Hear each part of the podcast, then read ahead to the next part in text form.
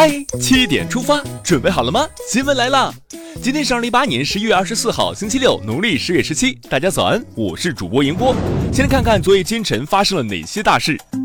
中共中央昨天上午在人民大会堂举行座谈会，纪念刘少奇同志诞辰一百二十周年。中共中央总书记、国家主席、中央军委主席习近平发表重要讲话，强调。为共产主义奋斗终身的坚定信念，激励着一代又一代共产党人风雨无阻、砥砺前行。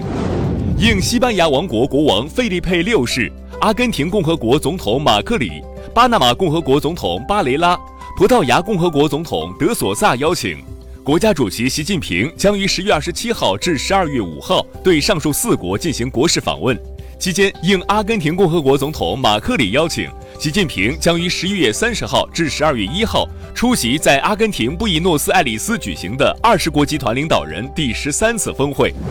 昨天，三名非法武装分子试图闯入中国驻巴基斯坦卡拉奇总领馆，被巴警方发现，三名非法武装分子被全部击毙。事件造成巴方两名警卫人员牺牲。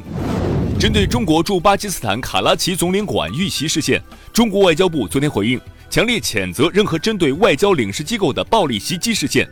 并对在事件中殉职的巴方警卫人员表示哀悼。昨天下午，国务委员兼外长王毅应约同巴基斯坦外长库雷西紧急通电话。王毅要求巴方高度重视这一事件，并予以彻查，强调任何企图破坏中巴友谊的行径都不会得逞。库雷西表示。将像保护自己公民一样保护中国朋友的安全。国家卫健委昨天透露，截至二零一八年底，我国估计存活艾滋病感染者约一百二十五万人，全人群感染率约为万分之九。参照国际标准，与其他国家相比，我国艾滋病疫情处于低流行水平，可防可控不可怕，加强防艾意识是关键。为进一步加强屠宰环节非洲猪瘟防控工作，农业农村部昨天发布通知，提出严格检验检疫、严格产品出厂等六条具体措施，保证生猪产品质量安全和市场供应。昨天，工信部发文表示，一百九十九款新能源车型拟从免征车辆购置税目录撤销，其中北汽、比亚迪、吉利等品牌在列。近日，生态环境部和中国气象局表示，从昨天开始到二十六号，京津冀及周边地区将出现一次区域性重污染天气过程，影响范围包括京津冀中南部、山西南部、山东中西部和河南北部。上述地区的市民一定要做好防护。现在关注一条总台独家内容。说到刺绣，大家首先都会想到苏越湘蜀四大名绣。殊不知，发源于山东的鲁绣，早在两千多年前就以其独特的魅力征服了华夏大地。如今，鲁绣名声渐扬，生命力不衰，得益于代代匠人的守护传承，更得益于对传统技艺的突破和创新。说到当前鲁绣的传承与发展，山东省工艺美术大师宋爱华就是其中的代表。接下来了解一组国内资讯。江西省人民政府原副省长李一煌受贿贪污挪用公款、国有企业人员滥用职权案昨天一审开庭，被告人李一煌被指控非法收受财物五千一百一十九万余元，挪用公款一点四七三亿余元。李一煌当庭认罪悔罪。昨天晚上二十三点四十分左右，位于吉林省东丰县三河乡永安村三组的吉林省江城机械公司发生爆炸并引起火灾。截至今天凌晨四点四十分，事故已造成二人死亡，其中一人在医院抢救无效死亡，二十四人受伤，受损房屋四十一户，具体情况仍在核实当中，相关救援工作正在紧张进行。公安部交通管理局昨天发布，全国公安交管部门严整严治酒驾醉驾违法犯罪行为，十天全国查处酒驾约二点五万起。公安部交管局提醒：酒驾、醉驾是严重的交通违法犯罪行为，社会危害性极大。酒后不开车，开车不喝酒，遵法守规，安全文明出行。上海的朋友注意了，昨天上海交警发布消息称，电动滑板车、平衡车、独轮车、老年代步车、滑板、旱冰鞋等上路行驶均算违法，视情节轻重，处以五十到一千元罚款。近日，北京发布消息称，明年起，六十周岁及以上北京市户籍及办理了居住证的外部老年人可申请办理北京通养老助残卡，持卡享受公交、公园与景区优待，老年人实实在在的福利，棒！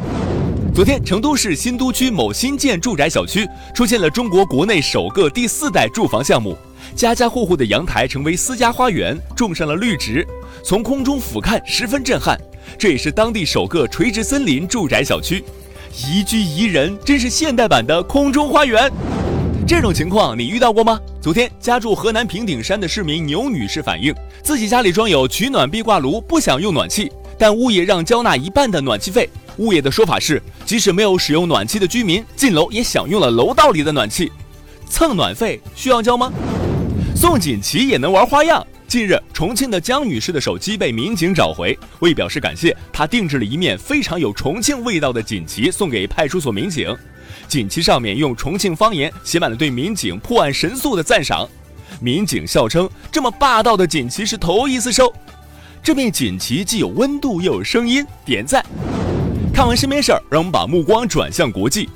美国北加州地方当局公布消息称，至当地时间二十二号，北加州坎普山火造成八十四人死亡，山火已有百分之九十五得到控制。与此同时，在南加州乌尔西山火已经完全得到控制。巴基斯坦西北部一处宗教处所昨天上午发生爆炸袭击，目前已造成至少二十五人死亡，三十五人受伤。这是继针对中国驻卡拉奇领事馆的恐怖袭击后，巴基斯坦当天发生的第二起恐怖袭击事件。日本首相安倍晋三二十二号在接受采访时称，与俄罗斯总统普京基于高度的信赖关系，共同拥有解决领土问题、缔结和平条约的坚定决心。昨天，在创始人兼设计师斯蒂芬诺·加班纳涉嫌辱华大秀取消后，意大利奢侈品牌杜加班纳两位创始人拍摄视频道歉。道歉视频中，两位创始人用中文说：“对不起，中国才是我们最珍视的奢侈品。”黑色星期五前夕，你的信息有可能被泄露。当地时间二十一号，美国跨境电商巨头亚马逊公司表示，由于技术故障，部分用户的姓名及邮箱地址被公开显示在其网站上。不过，该公司拒绝透露具体原因及受影响人数。目前故障已经解决。接下来是今天的每日一席话：道思者乱，道法者治。二零一四年十月八号，习近平总书记在党的群众路线教育实践活动总结大会上发表重要讲话。他在讲话中强调，严明党的纪律，道思者乱，道法者治。纪律不严，从严治党就无从谈起。道思者乱，道法者治。出自《韩非子·鬼史》，说的是遵循个人意志和私心来管理国家，社会必然混乱；遵循法纪来管理国家，社会就安定有序。最后进入今天的每日话题：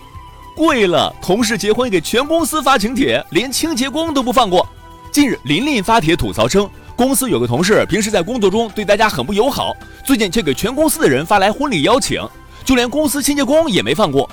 这分明就是在圈钱嘛！琳琳陷入纠结，去的话至少得两百元红包，回头他也不见得对我有多大的改变，觉得不值；不去的话，上班又天天见面，难免尴尬。对此你怎么看？这样的婚礼你会去吗？一起留言聊聊吧。